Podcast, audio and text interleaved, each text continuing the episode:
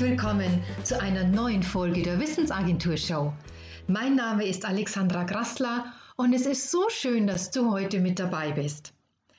Wir haben heute die 73. Folge und es geht, wie ich zumindest finde, um ein wunderschönes Thema.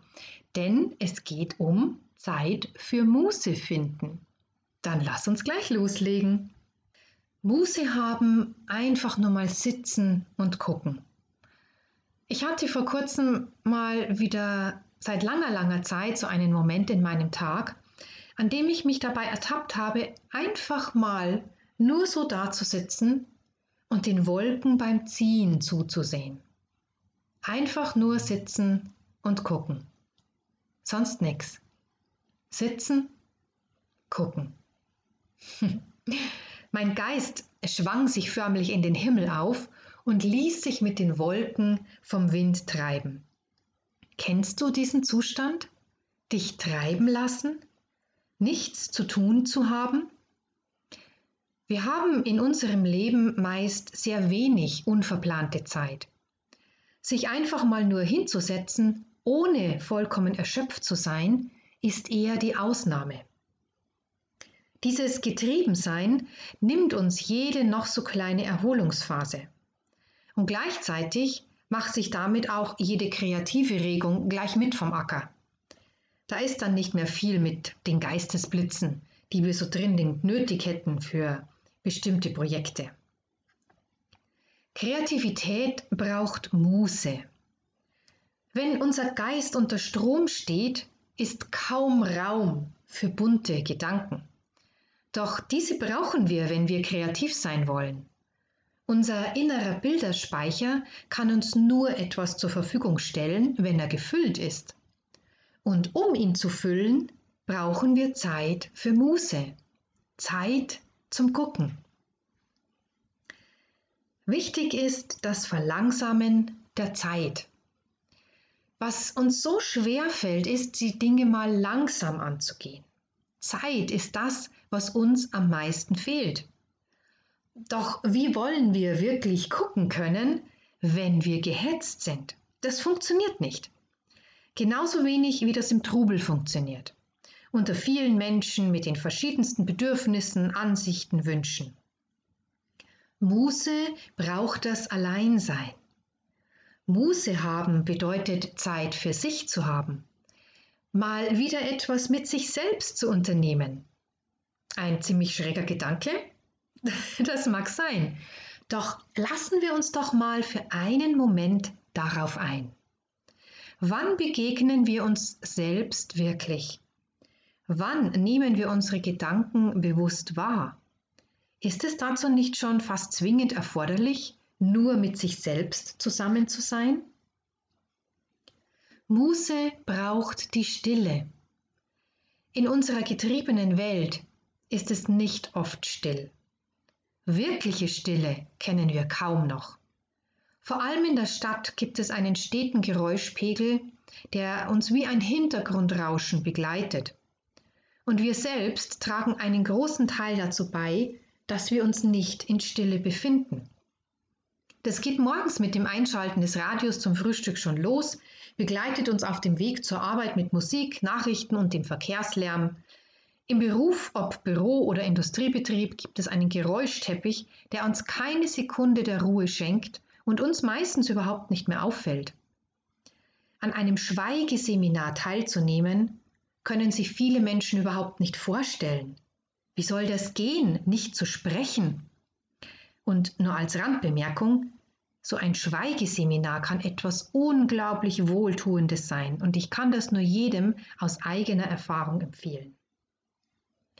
Stille ist inzwischen etwas, das viele Menschen beängstigt.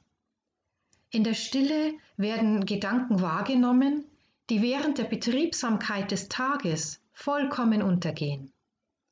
Stille wirft uns auf uns selbst zurück. Eine Konfrontation, der wir manches Mal nicht gewachsen scheinen.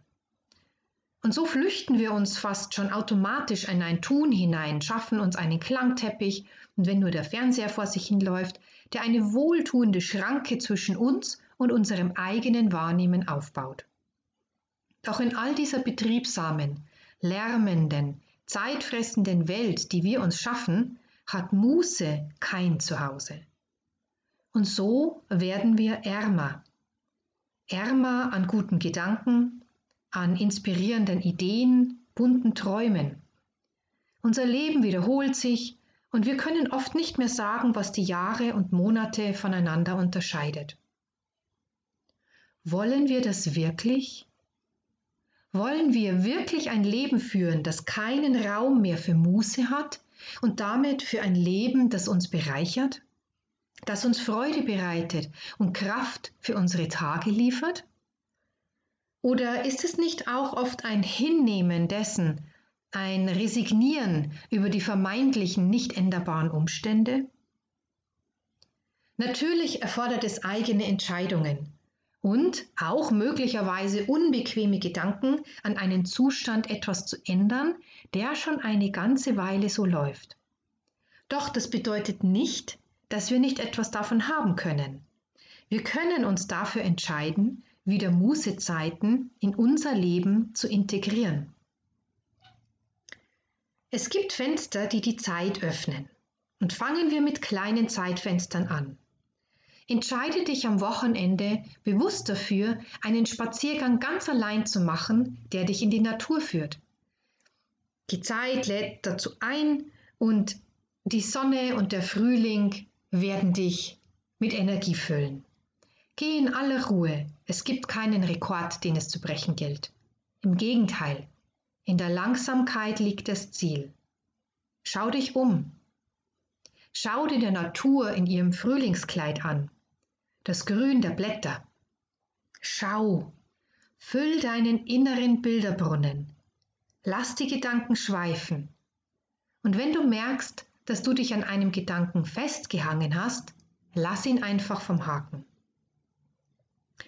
Von Nichtstun hat dabei keiner was gesagt, denn Muße bedeutet nur scheinbar ein zielloses Nichtstun.